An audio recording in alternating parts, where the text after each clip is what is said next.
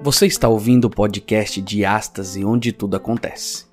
Um podcast para provocar em você uma reflexão sobre os dilemas desta vida e como ter uma transformação verdadeira através de Cristo e adentrar as portas do reino.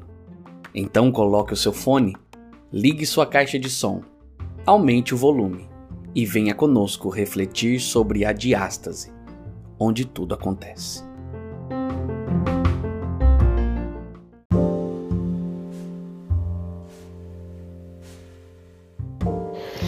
E aí, meu povo, minha gente! Bem-vindos a mais um episódio de Ástase da série O Fim da Ansiedade. Sim, estávamos ausentes, estávamos fora, mas voltamos.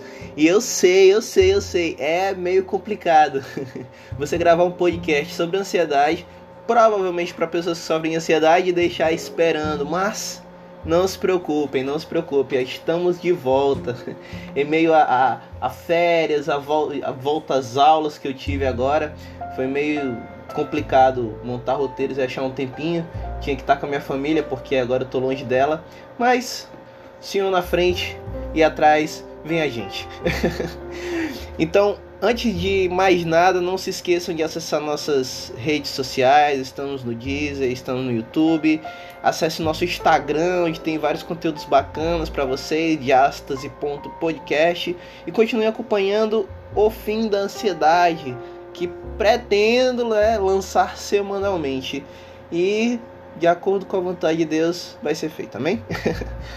Mas então, o episódio de hoje tem como tema Alegrem-se sempre no Senhor. Então vamos fazer uma oração para começar. Querido amado Deus, Senhor, te agradecemos por estarmos aqui e que o Senhor possa nos abençoar ao ouvirmos cada palavra que será dita, ao entendermos a mensagem e que possamos aplicá-la no nosso dia a dia, que é a coisa mais importante e útil que podemos fazer com tudo que absorvemos da tua palavra e da tua vontade. Se pedimos, te agradecemos em nome de Jesus. Amém. Então, alegrem-se sempre no Senhor. Esse capítulo do livro ele é muito legal. Ele começa com uma curiosidade biológica, digamos assim, fisiológica. Ele fala das amígdalas. E aí ele diz como é que as amígdalas são uma analogia perfeita para a ansiedade. Mas primeiro, o que, que, são as amígdalas? As amígdalas elas são dois grupos de neurônios em forma de amêndoas que residem dentro do nosso cérebro, localizados nos lobos temporais. Esses lobos temporais, eles são regiões dos nossos cérebros que, respectivamente, ficam um em cada lado. E constatou-se que a amígdala também é necessária para a aprendizagem e a expressão desse condicionamento, e portanto ela está envolvida na nossa aprendizagem emocional. Agora, dentro do nosso contexto, a amígdala é importante porque é ela quem faz você correr em busca de proteção quando, por exemplo, um urso pardo ruge apesar de ser um exemplo meio aleatório. Mas é ela quem faz você dar um passo para trás no meio-fio quando um carro buzina. É ela quem faz você abaixar a cabeça quando uma bola vem em direção a você. Então, elas praticamente são um sistema de alarme. E como todo bom sistema de alarme, ela costuma nos advertir antes de termos tempo de sequer pensar no assunto. As amígdalas elas provocam uma reação antes que saibamos que uma reação se faz necessária. Elas ordenam, o resto do corpo reage. Nossas pupilas se dilatam, melhorando nossa visão. Respiramos mais rapidamente, bombeando mais oxigênio para os pulmões.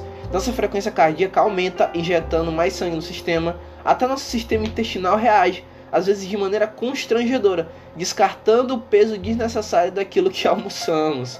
Ou seja, estamos prontos para lutar ou fugir.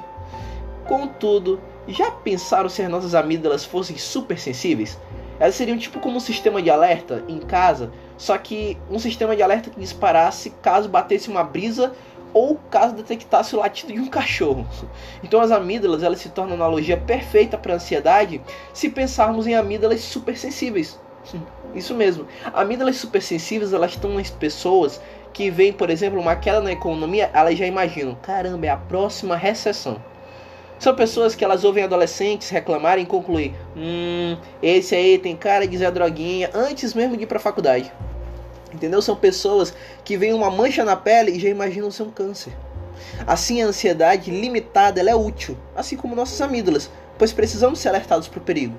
O que a gente não precisa é vivermos em estado de alerta.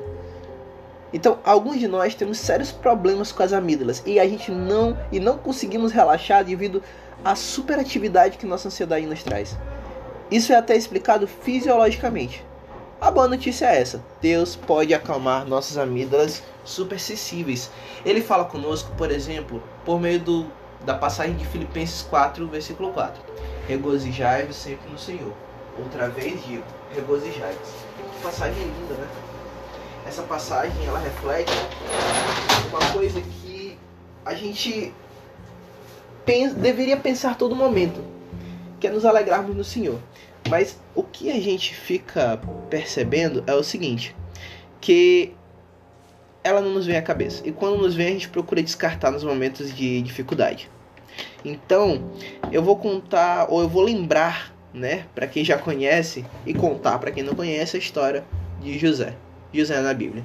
Talvez você tenha acompanhado pela novela da Record, talvez você já tenha lido, seus pais contaram para você, mas vamos relembrar só um pouquinho dessa história então aqui agora. A história de José, ela tá lá na Bíblia, de Gênesis 37 até mais ou menos Gênesis 41. E aí, a gente vê que de, de Gênesis 37 ao capítulo 40 foi só desgraça. José é vendido, ele é preso, ele é esquecido na prisão, ele é acusado de assédio, e a gente chega a pensar: poxa, será que Deus se importa com José? Sempre que ele tá começando a se dar bem, ele vai lá e se dá mal de novo.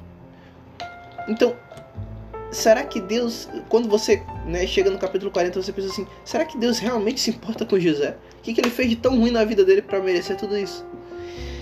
E a situação de José é análoga a muitas situações hoje em dia, sabiam? Por exemplo, como se alegre sempre no Senhor quando a gente está numa cama de hospital? Como se alegrar no Senhor se a gente está desempregado? Como se alegrar no Senhor se eu sou, por exemplo, uma mãe cujo meu filho tem dificuldade, ou mesmo uma deficiência? Como se alegre numa cela de prisão no Egito, no caso de José? E as pessoas dão muitas respostas, respostas por aí.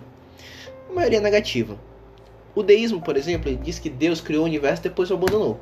O panteísmo diz que a criação não tem propósito em si mesma e é apenas uma parte literal de Deus. E o ateísmo diz que Deus sequer existe e, portanto, rejeita a possibilidade de um plano divino. Então eu não vou dizer que eu tenho uma super teoria aqui que desbanca todas essas. E eu também não sei de todo o plano de Deus ou quais coisas são consequências das ações dele. Mas eu tenho fé na proposta que a Bíblia nos apresenta. Nos apresenta. Então eu digo isso para vocês que a partir do capítulo 41 de Gênesis, Deus comprova que o seu plano pode funcionar de maneiras estranhas e no final ele mostra seu cuidado por nós. Coisas estranhas podem acontecer, mas podem servir ao propósito maior do plano de Deus e vai ficar tudo bem. José ele via os sofrimentos da vida dele pela lente da providência divina. Então, será que a gente não pode pedir para fazer o mesmo? A história de José é que ele foi vendido pelos irmãos, chegou no Egito, virou servo de um dos maiores oficiais de lá, que era Potifar, a esposa de Potifar se apaixona por ele, acusa ele de assédio, ele vai parar na prisão por causa disso, injustamente porque ele não cede às investidas sexuais dela. Aí ele se torna mandante da prisão e quando ele tem a possibilidade de escapar, né, aconselhando dois conselheiros do rei que estavam ali e um deles foi solto depois, ele é esquecido e abandonado por eles. O, pelo único, né, que volta à sua posição diante de diante do rei, que era de servi-lo, né? O copeiro. E aí, só que no final, José é chamado para interpretar o sonho do faraó. E no final, José ele se torna o segundo homem depois de todo o Egito, depois do faraó, porque Deus não o abandonou. E se a gente começar a ver os sofrimentos pela lente divina nossos sofrimentos, a ansiedade ela não vai nos perseguir pelo resto de nossas vidas. Porque a soberania de Deus ela nos convida a lutar contra o ataque da aflição com a espada que tem as palavras mais Deus gravadas nela. Então, se a, uma empresa está falindo e você é líder dela ou está nela, a sua espada mais Deus vai te ajudar a combater a ansiedade e você vai perceber que mais Deus ainda é o soberano. Isso é muito delicado, mas já vi pessoas passarem por isso e estão firmes na fé hoje. Um câncer que tragicamente volta. Pessoas usaram a espada com as inscrições mais Deus escritas nela e elas perceberam que mais Deus ainda estava no trono. Já vi gente sendo idiota nos primeiros anos do casamento dele ou dela. Mas eles usaram a espada mais Deus que tem as inscrições mais Deus nela. E eles perceberam que mais Deus sempre pôde e ainda pode mostrar como conduzir uma família para essa pessoa. Então, se você é uma pessoa ansiosa, Deus pode ser seu ansiolítico. Se tivermos um versículo para gravar, eu sugiro para você que gravemos o versículo que está em Romanos 8:28. Deus age em todas as coisas para o bem daqueles que o amam, dos que foram chamados de acordo com seu propósito. Gilberto, você age, você age assim todos os momentos de aflição? Você quer teve um momento de aflição sério? Olha, eu tive alguns. Não tão graves como outras pessoas que eu conheci. Mas a maioria dos que conheci e foram mais graves do que os meus momentos de aflição estão firmes na fé hoje. Eu não me considero perfeito, nem perto disso. Na verdade, o contrário. Mas tento sempre me manter firme. O nosso ânimo, meu e dessas pessoas, ele não foi derrotado, apesar de ter sido por diversas vezes abatidos, alguns mais do que eu. E se hoje pensamos com esperança em situações de desespero, é porque um dia olhamos para o trono de Deus e nossas amígdalas se aquietaram. Então, há uma saudação bíblica que relembra as coisas que Deus tem feito por nós. Ela acontece num episódio muito especial da Bíblia, lá em 1 Samuel. E é dita uma frase cujo complemento é esse.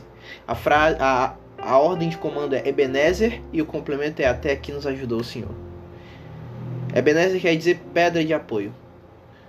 Isso lembra que o Senhor tem sido pedra de apoio até que, apesar de que muitas vezes podemos estar em cima de uma pedra de apoio e não olhar para o chão, então dizer que estamos sozinhos. Mas Deus sempre esteve lá. Então, ao olharmos o nosso sofrimento pelas lentes da esperança que deve ser depositada em Deus, a nossa vida muda. Eu vou terminar com um poema que escrevi sobre esse capítulo, como sempre. Então, vamos tentar refletir né, nas palavras que aqui foram resumidas. Já pensou em oração? Agradecer pelas amígdalas? Obrigado, Pai do céu, pelos neurônios na ativa. Dois grupos de neurônios em formato de amêndoas residem lá no cérebro, fabricados sob encomenda. Dos sistemas de alarme são as mais sofisticadas, dão reflexos imediatos sem precisar pensar em nada. Dilatam as pupilas para que a visão seja maior, jogam O2 lá no pulmão para o respirar ser bem melhor. Somos rápidos, mais fortes. Ao ver perigo, a gente corre, a adrenalina é ativada e o Hércules de dentro eclode. Gostamos muito das amígdalas, ao fugir ou ao lutar. Mas e se fossem hipersensíveis, delas iríamos gostar? E é aí que vem o soco a ansiedade é isso aí. Iguais, igual amígdalas super sensíveis. Proteger? Não. Distrair. É como um alarme bem burrinho, que tocasse por qualquer coisa. Ao invés de evitar bandidos, dispara por qualquer folha. Deus nos criou com substâncias de prazer monumentais. Serotonina, dopamina e o melhor são naturais. Elas elevam o humor e são bem tranquilizantes, porém amígdalas ansiosas as tornam quase inoperantes. Se você possui problemas de amígdalas controlar, saiba, Deus tem o poder das amígdalas a acalmar. Alegre-se sempre no Senhor. Filipenses 4, 4 a 13 diz isso. Na Bíblia, Paulo exorta. Mas como fazer tal coisa se o desemprego bate as portas? Como me alegrar sempre se estou no leito de hospital? Como dar sempre glória se o meu chefe é sempre mal? Vendo a história de José, dá para parar e perguntar: como me alegre no Senhor com a justiça me açoitar? Foi vendido injustamente por cada irmão que o invejava e acusado sem motivo pela mulher que o assediava. Foi lançado na prisão sem dó nem piedade e, mesmo sendo exemplar, ficou dois anos sem liberdade. Podemos cá imaginar o quão difícil confiar em meio a presos perigosos e uma prisão de arrepiar. É assim que tu me tratas? José talvez tenha indagado. Fui fiel a ti para nada, José podia ter brigado. Mas Deus faz sua vontade e usa tudo com propósito. O mundo curva ante seus planos e o sofrimento é transitório. José saiu de sua prisão para governar todo o Egito e Deus mostrou que os seus servos, no final, são os preferidos. Como Sócrates, analisemos a Deus e sua completude, pois na metade entre dois extremos é onde mora a virtude. E esse equilíbrio na metade não tem nada a ver com culpa, mas sim com responsabilidade de lutar as nossas lutas. Não ousaria te mandar ir para a batalha sem reforço. Seria hipócrita dizer que a glória vem do esforço. Só que com Deus eu te garanto, vitória é questão de tempo, pois batalhas são só partes de uma guerra que já vencemos. Meu pai dizia: para o cristão, se está bem, terminou, mas se ainda não estiver, é porque não acabou. Então, se o dia está nublado, o ansiolítico é o Criador. Uma hora o sol retorna. Nos alegremos no Senhor. É isso, meus amigos. Eu não tenho outras palavras senão continuemos nos alegrando no Senhor e que possamos usar cada vez mais as lentes do divino para enxergar a realidade humana terrena. Esse foi mais um episódio de Astas e foi um prazer estar aqui com vocês.